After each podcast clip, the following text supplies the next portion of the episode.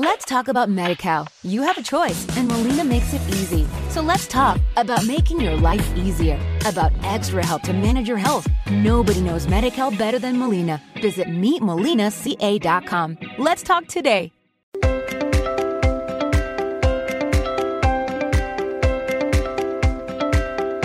La segunda parte de esta conversación eh, con Elena eh, Pisonero y con Antón Costas, Elena Pisonero, fundadora de Relatia, y Antón Costas, presidente del Consejo Económico y Social, vamos a poder charlar con nuestros protagonistas en torno a dos grandes ejes que son clave en la elaboración de un nuevo contrato social, como ya anticipábamos la pasada semana. De una parte, me estoy refiriendo a los agentes protagonistas para impulsar ese nuevo contrato social, en el que sin duda alguna las empresas jugarán un papel muy importante, pero no solo, también los reguladores y, por supuesto, la sociedad.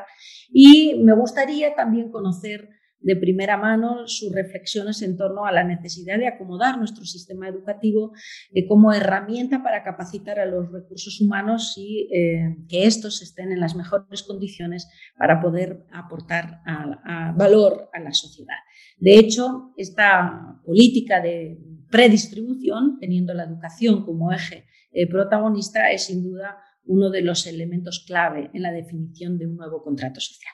Comenzamos contigo, Antón, y me gustaría conocer tu impresión precisamente sobre ese punto que señalábamos. ¿Cuáles son los verdaderos protagonistas para impulsar un nuevo contrato social? Te escuchamos. De la misma manera que el contrato social de la posguerra, de los años 40-50, tuvo que, basarse de una manera especial en lo que llamamos redistribución, eh, impuestos y gastos, aumento de, la recaudación con nuevas figuras impositivas para financiar lo que iban a ser los tres grandes pilares del estado de bienestar. Eh, eh, insisto, de la misma manera que aquel contrato social que venía a decir eh, las izquierdas de la época, tanto las izquierdas sindicales como políticas, lo voy a decir de esta manera grosera, ¿eh? que, después, que las personas que nos escuchen y, vean eh, piensen que puedo formularlo de forma un poco más sofisticada, pero para decir lo que quiero hacer es, lo que quiero decir es, en aquel momento las izquierdas de, principios de siglo, después de la Segunda Guerra Mundial, vinieron a decir, bueno, estamos dispuestos a legitimar eh, eh, una economía social de mercado si ustedes, los conservadores, están dispuestos a apoyar la creación de un nuevo estado de bienestar y, por lo tanto, de los impuestos necesarios para financiarlo. Aquel fue, insisto, de forma grosera el contrato social. El de ahora no puede eh, dicho en sentido positivo, como lo dijo Elena, el de ahora tiene que, el nuevo contrato social de ahora tiene que basarse de una manera muy particular en la empresa.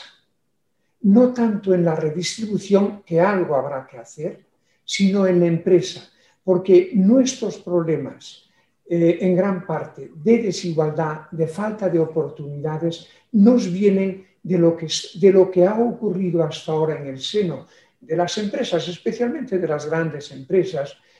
Y eso ahí es donde tiene que operar el nuevo contrato social. Y por eso decía, eh, eh, esto apoyo totalmente lo que ha dicho Elena. Creo que es aquí. ¿no? Podríamos insistir más, ¿eh? pero déjame, Mariola, marcharme un momento al menos. Eso sería decir, el contrato social del siglo XXI, el contrato social post-COVID, tiene que tener como principales actores aquellos que se mueven en el mundo de la empresa, ya sea eh, por una especie de, de, reforma que viene desde dentro de la propia empresa, que creo que hay iniciativas interesantes en ese sentido, como aquellos impulsos que puedan venir desde afuera, ya sean desde la propia sociedad o desde la regulación pública.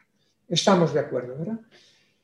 Pero también el nuevo contrato social tiene que apoyarse mucho más en este momento en lo que Mariola ha llamado la predistribución, es decir, en lo que ocurre con las capacidades, las habilidades, eh, las eh, capacidades y habilidades de las personas, ya sea cuando entran en el mercado de trabajo, los jóvenes, o ya sea de las personas cuando ya están en el mercado de trabajo y se ven forzadas, obligadas o necesitadas de eh, eh, recualificación. ¿De acuerdo? Estoy de acuerdo con la educación, pero querría ser eh, un poco polémico aquí para generar un poquito de, roce entre, entre Elena y yo, y hasta entre Mariola también. yo tengo muchos motivos personales para decir que la educación es fundamental en la trayectoria vital de las personas. Los, tengo, no entro ahora en ellos. Y tengo además pues, motivos de tipo moral, digamos así, ¿no? o ético. Pero a mi juicio, y aquí viene la, afirmación así para entrar en, en, el roce al menos, eh, para mí la educación no es una estrategia de crecimiento, no es la estrategia de crecimiento que necesitamos ahora, excepto si focalizamos la educación en el ámbito de la formación profesional. Creo que la formación profesional sí que es un instrumento educativo fundamental en la estrategia de crecimiento económico y de progreso social en este país, en el corto y en el medio plazo. ¿Por qué motivo? Es que eh, eh, lo que tenemos delante es sorprendente que no hayamos sido capaces de responder a él. Tenemos eh, eh, eh, casi millones, de, centenares de miles de personas que quieren trabajar y que sin embargo no encuentran un empleo. Y a la vez tenemos decenas como mínimo de miles de ofertas de trabajo, de empresas que quedan vacantes porque no encuentran los perfiles adecuados. esta, esta mm, dualidad es tremenda. Y si te pones a pensar en ella, ¿y qué falta aquí? Falta lo que en un lenguaje impropio de la seriedad ¿eh? de esta conversación diría, falta una celestina, falta un instrumento que case, que empareje ¿no? a aquellas personas que quieren trabajar y no encuentran empleo, por los motivos que sea, y aquellas vacantes de empresa, aquellas ofertas que quedan vacantes. Esta celestina es lo que en la economía del trabajo llamamos un instrumento que haga la función de emparejamiento. emparejamiento. Y eso es la formación profesional. Y especialmente la formación profesional dual. Es que es, eh, está a la vista, son de esas cosas que tienes delante y no quieres verla. Los datos te lo dicen. Eh, si coges en la EPA, o al menos en los datos del SEPE, eh, las personas que tienen eh, formación profesional de grado medio y miras cuál es su nivel de desempleo, te dice que es alrededor del 7, que no, es, no está mal teniendo en cuenta nuestros niveles. ¿eh? Si ves a los de FP de grado superior, el desempleo está alrededor de 6 y un poco. Y dices que es un instrumento potente. Ayer en Barcelona tuve la ocasión de hacer una última actividad como anterior presidente del Círculo de Economía en un instituto de formación profesional sanitaria, en este caso sanitaria. 650 alumnos de grado medio y grado superior, todos con, empleo, con empleo al acabar la carrera, los estudios. La directora me decía, tenemos 2.600 demandas para el año que viene, solo tenemos 300 plazas tenemos un, desajuste tremendo. Por lo tanto, la educación es fundamental y hay muchos motivos para defenderla. Pero si hablamos a corto y medio plazo de que cuál es la estrategia que tenemos que desarrollar para afrontar el problema del progreso social y del empleo, creo que hay que focalizarla especialmente en la, educación, en la eh, formación profesional. Eh, que quería buscar en este punto, Elena. ¿eh? Sí, vamos a polemizar, sí, sí, sí, porque sí, sí. No, yo creo que si tuviéramos otro tejido empresarial estaría totalmente de acuerdo contigo. Pero cuando solo un 0,7% del total de las empresas de nuestro querido país son pymes, es decir, menos de 50 empleados, hacer de la formación profesional la solución Es eh, un poquito desesperante, porque yo que trabajé, fíjate, ya estoy de, abuelilla, cuando arranqué hace casi 35 años, voy a hacer ya mi trayectoria profesional en una empresa como Siemens, que es bueno, lo más parecido a un ministerio en el sector privado y además alemana, pues claro, eso, es, eh, eso ya lo hacían hace 35 años. Yo nada más empezar en enero del 87 me pasé dos semanas sentada al lado de una persona que me enseñaba semanalmente las cosas y me tiré dos meses eh, formándome en lo que era la empresa. Claro, eso es una inversión tan espectacular por parte de la empresa que tiene que dedicar a su eh, personal eh, a, hacer eso, que es la mejor inversión que puede hacer, pero para eso tienes que ser una gran empresa. Y tienes que ser fundamentalmente industrial pero no es el tejido empresarial español. O sea, yo creo que la formación profesional y en particular la dual, estoy absolutamente de acuerdo y lo que está planteando el gobierno me parece fantástico, especialmente para aquellos eh, partes de nuestro país que tienen una industria muy potente que se está transformando. Totalmente de acuerdo. Pero creo que tenemos que hacer muchas más cosas. ¿no? Esa labor de, Celestina o de encaje de, oferta y demanda requiere de muchas más cosas. ¿no? Yo creo que la, nuevamente la digitalización, hay iniciativas muy interesantes que lo que hace la digitalización es eh, maximizar la, curva de oferta y demanda, es decir, ha desaparecido la mano invisible y ha llegado a Amazon. ¿vale? Y Amazon te particulariza los servicios, te hace precios específicos en función de tus necesidades, hace un macheo o un, hace un maridaje eh, muy eficiente del mercado eh, de una manera eh, como nunca vista. Pero eso requiere de una oferta y una demanda que, sean, que estén mejor informadas y mejor formadas. En un debate con, una joven no hace mucho en el ámbito de la, de la EOI, me pareció sorprendente esa manifestación de decir somos la generación más preparada, pero también la más frustrada. Nos dijeron que si estudiábamos una carrera profesional íbamos a tener un trabajo estupendo y además nos pedían que lo tuviéramos ¿no? y que el éxito se midiera en tener un puesto adecuado a mi carrera universitaria. Pues no, eh, esto ha cambiado, que es lo que quiero decir. El, sistema educativo está todavía planteado para unos tiempos que van a una lentitud propia de la primera revolución industrial. Y tengo que ser muy crítica con eso. No critico que se estudie eh, de todo, al revés, yo creo que es fundamental estudiar lo que te guste, pero te tienes que capacitar en aquello que te va a permitir construir una vida satisfactoria. Y esa capacitación eh, tiene que ver más no en el sistema educativo tradicional, en el que aquí la sociedad, y durante una época que fue la que yo estudié en los años 80 en la universidad, todo el mundo tenía que tener título universitario. El resultado es que no sirve para nada el título universitario. Ahora, cuesta un montón a la sociedad financiar buenas universidades. Intentemos ajustar las cosas a una realidad que demanda capacidades que cambian en un día. Las tecnologías, hay que recordar que el, teléfono inteligente apenas tiene 12 años. Apenas tiene 12 años y hemos ido aprendiendo a manejarlo y generar soluciones novedosas que no existían ni siquiera hace dos años. Eso requiere un aprendizaje a, lo largo de la vida, una nueva actitud y una nueva, eh, nuevas pasarelas para aportar a la sociedad, no con los esquemas tradicionales ni del sistema educativo que requiere títulos que se dan o se, o se definen curricularmente cada 30 años, ni, ni desde luego el que la manera de trabajar sea con corsés y rígida, tenemos que buscar un contrato social que nos dé una protección como individuos para no estar con una ansiedad como la que viven ahora jóvenes y mayores que expulsan del trabajo con 50 años, que tengamos una tranquilidad, que es la que va a soportar eh, la redistribución, que creo que es necesaria, pero fomentando al máximo la capacitación para poder tener proyectos vitales en un mundo que es híbrido y no es industrial. De verdad. Eh, y las industrias tienen que ser cada vez más sofisticadas como para incorporar esas capacidades nuevas que van cambiando a una velocidad de vértigo.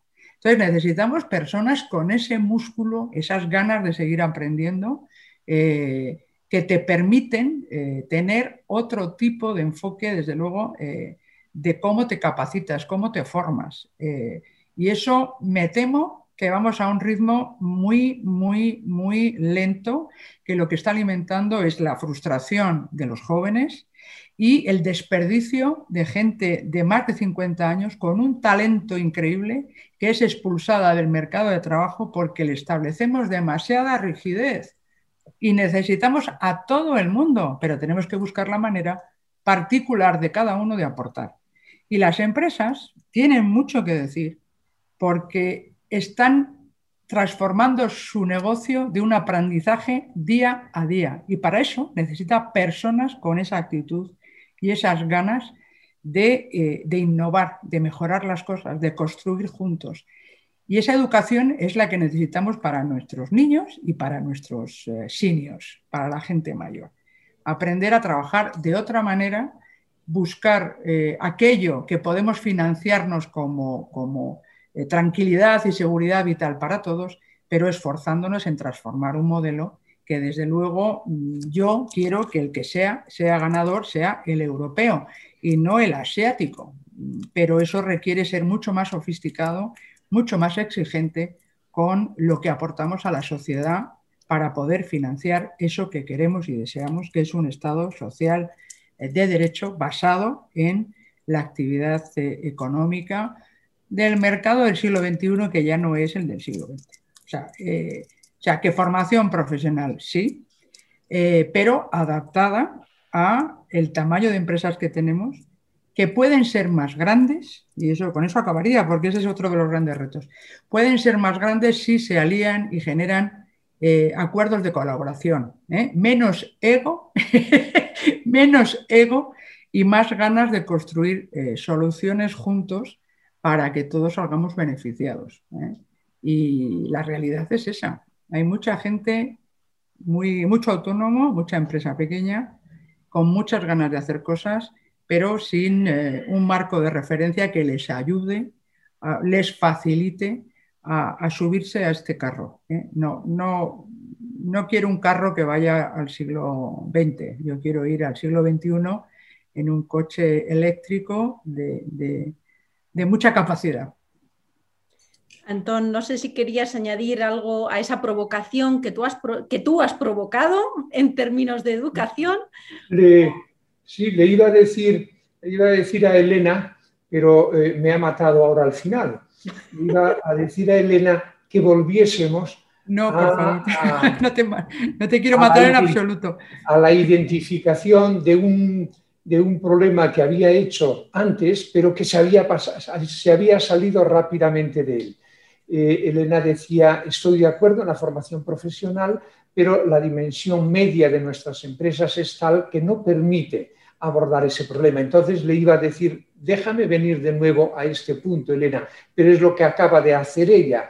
Necesitamos, es decir, lo que, eh, lo que no podríamos quedarnos eh, es con la, con la afirmación de que nuestro sistema empresarial es de tal naturaleza que es imposible afrontar ese problema pero es lo que Elena al final ha vuelto a recoger y ha puesto ya su matiz. Yo creo que esto es muy importante. O somos capaces de, eh, estructurar algún tipo de mecanismo, de instrumento que le permita a las empresas medianas y pequeñas ¿no? el, invertir en sus propios trabajadores. O de lo contrario, tenemos un hándicap permanente tanto en términos de productividad como en términos de desempleo, de desajuste ¿eh? tremendo. Esto es lo que... Y el segundo comentario, que también eh, eh, que es añadir un poco a lo que decía Elena, y también me lo ha, pero me lo ha adobado mejor al final, ¿no? Y por lo tanto ya es más difícil entrarle. Es que para, para intentar también ser un poco polémico, me asusta un poco yo soy ingeniero industrial antes que economista, por lo tanto se me debe suponer alguna inclinación hacia la tecnología, ¿no? pero me asusta eh, eh, eh, algún aspecto del discurso tecnológico sobre la digitalización, porque es un discurso entusiasta que lleva a pensar en muchos casos que con solo dejarnos ir la digitalización nos arreglará la mayor parte de los problemas. Elena ya lo ha arreglado al final, pero me interesaba insistir en esto, porque con la tecnología a lo largo de la historia pasa este ciclo. Hay fases de entusiasmo extraordinario que traen la creencia de que lo va a arreglar todo sin que tengamos que hacer esfuerzo adicional ninguno y, etapas después de desencanto tremendo. ¿no?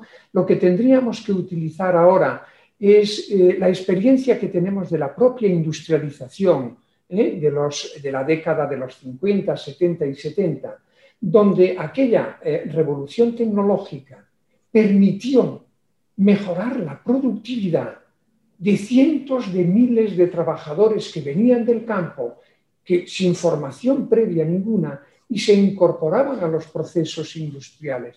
Hoy la digitalización tiene también que ser utilizada ¿eh? de, una forma que permita mejorar la productividad de las personas y por lo tanto sus capacidades de empleo y sus capacidades de ingresos. Pero no podemos pensar que a secas ¿eh? este discurso, insisto, eh, muy buenista sobre la digitalización. Y acabo.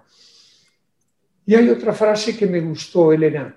en algún momento has dicho, eh, esto, has utilizado primero la palabra talento y después necesitamos a todos. Hay un discurso también sobre el talento eh, que no me gusta, que es la idea de que la creatividad de un país, de una economía de un país, es el resultado ¿eh? del talento de una élite. Este discurso es peligrosísimo porque el talento está en todos. La ventaja de, la redistribución que hace la Divina Providencia es que el talento lo distribuye bastante bien ¿eh? entre las personas, nazcan en la cuna en que nazcan. Lo que tenemos que hacer la sociedad es darle instrumentos para que ese talento que está en todos sea posible desarrollarlos en todos. Cuando eso ocurre, una sociedad, ¿eh? su progreso económico y su progreso social, vamos, es eh, una maravilla. Y en este sentido, eh, esto querría apoyar esa expresión de Elena cuando decía necesitamos a todo el mundo, por lo tanto le tenemos que dar instrumentos para que todo el mundo pueda desarrollar sus talentos naturales. Y me sale casi una frase evangélica. Amén. No sé si querías apuntar algo en torno a este elemento de la tecnología que te veía con ganas. Sí, sí no, no, muy rápido, muy rápido. Sí que creo, además me lo ha puesto muy bien para, introducir dos elementos importantes. Eh, la tecnología es evidente que por sí sola no produce nada. Eh, la tecnología será buena o mala si es útil al propósito eh, para el que se, ponga en juego. ¿no? Yo creo que esa es una diferencia muy importante. Primero, la tecnología, como digo, hay que saber utilizarla, hay que darle un uso, por lo tanto, el propósito es importante.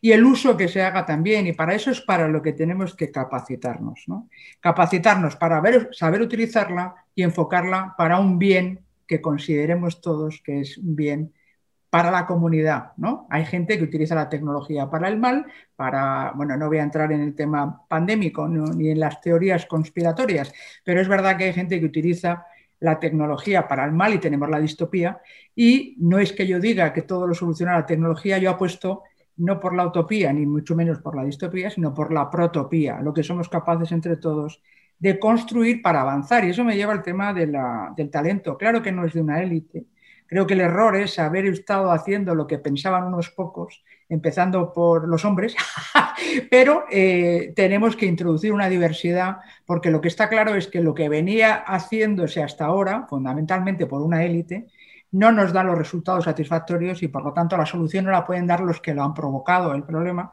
sino un grupo mucho más diverso. Pero no el talento por sí mismo tampoco vale. La tecnología por sí sola tampoco vale. Necesitamos organización, como el chiste. Y por eso la empresa es fundamental, porque es experta en gestionar de manera eficiente unos recursos para un objetivo. establezcamos el objetivo, el propósito, hagamos la medición adecuada, la transparencia adecuada y pongamos a jugar a los que lo saben hacer bien. Y para eso falta una buena regulación, que con eso yo terminaría, que nos permita, eh, como tú bien decías, Antón, buscar los instrumentos facilitar la transformación y facilitar aquello que entre todos creemos que es importante. Eh, pero pero eh, necesitamos la mejor tecnología, la mejor capacitación para que todas las personas puedan aportar a ese, a ese bien común en el que todos tenemos un papel y desde luego tenemos una obligación, que es construir entre todos esa protopía que sea la protopía europea, ¿no? ni la china ni la que valga eh, el mercado eh, libremente, que cada uno se espabile y que luego los de las plataformas no paguen impuestos. Pues hombre, yo creo que nosotros podremos hacerlo mejor, eh, Antón, sobre todo teniéndote a ti como presidente del CES, que es la mejor garantía en este momento. Muchas, decía, no sé quién era, se lo voy a se lo voy a atribuir a don Miguel de Unamuno, pero no estoy seguro. Decía él que no hay, no hay elogio, por exagerado e inmerecido que sea, que no sea bien recibido por el que... Yo estoy muy contenta de, que te hayan eh, elegido para esa posición porque es muy importante tener a alguien que dice que, que, para hacer al bien hay que conocerlo y creo que tú lo conoces y esa es una garantía, por tanto, para él. Muchas gracias. Un halagador, pero muchas gracias. Os, eh, está siendo una delicia escucharos eh, con eh, propuestas y con elementos tan importantes como los que estáis compartiendo con todos nosotros esta tarde no queremos robaros más tiempo, pero sí nos encantaría que eh, compartierais con todos nuestros oyentes un último mensaje. Solemos hablar de él como el minuto de oro, pero sentiros libres para que sea un minuto o algo más de un minuto. Lo importante es el mensaje con el que queráis cerrar esta charla eh, eh, tan agradable hoy con todos nosotros. Antón, si te parece, mm, comienzas tú y cierra en este caso Elena. Adelante. Un minuto. Esto, eh, escucho hablar eh, y, leo que estamos enfrentados a una doble transición eh, digital y energética. Creo que es una verdad a medias, porque estamos enfrentados a una triple transición digital, verde e inclusiva. Tenemos que meter la desigualdad, insisto, especialmente la desigualdad de oportunidades, como objetivo a cuantificar en todos los proyectos orientados a la digitalización y a la descarbonización. Si no lo hacemos, ese contrato social que necesitamos en este inicio del siglo XXI fracasará. Elena, tu turno. Muy bien, yo creo que enlazando con lo que ha dicho Antón, con ese triple reto, eh, yo diría que, tenemos que fijarnos en los desafíos que tenemos y poner en juego lo que se denomina inteligencia colectiva, que debe ser eh, también artificial en las máquinas. Tenemos que buscar el mejor balance con las máquinas pero con un propósito que tiene que ser humano, de lo que queramos como ciudadanos que ocurra. Y para eso tenemos que ser actores principales, desde nuestra diversidad y nuestra autenticidad, desde las generaciones, el género y en la posición en la que queramos jugar en la sociedad, pero de una manera organizada y eso requiere reglas, reglas que aceptemos todos, no solo voluntariamente, sino con, con ánimo, porque eso hará que tengamos una sociedad mejor en el siglo XXI. Pues muchísimas gracias, presidente del Consejo Económico y Social, querido Antón, eh, responsable del proyecto Relatia, eh, querida Elena. Ha sido una conversación maravillosa. Me quedo con algunas ideas que creo que son de gran valor eh, que han compuesto vuestra conversación esta tarde, esa idea de propósito, esa idea de inclusión, esa idea de liderazgo europeo, esa idea del nuevo contrato social como, como acuerdo y en el fondo como red eh, de protección para todos eh, en la idea esa de sostenibilidad económica, social, medioambiental por la que habéis eh, apostado esta tarde. Ha sido un placer, muchísimas gracias desde la Fundación Aquae y, eh, también en lo personal. He disfrutado muchísimo con vosotros y seguro que también todos los que están siguiendo estas conversaciones. Un abrazo muy fuerte y hasta pronto. Muchas, gracias, Mariola. Adiós, Antón. Adiós.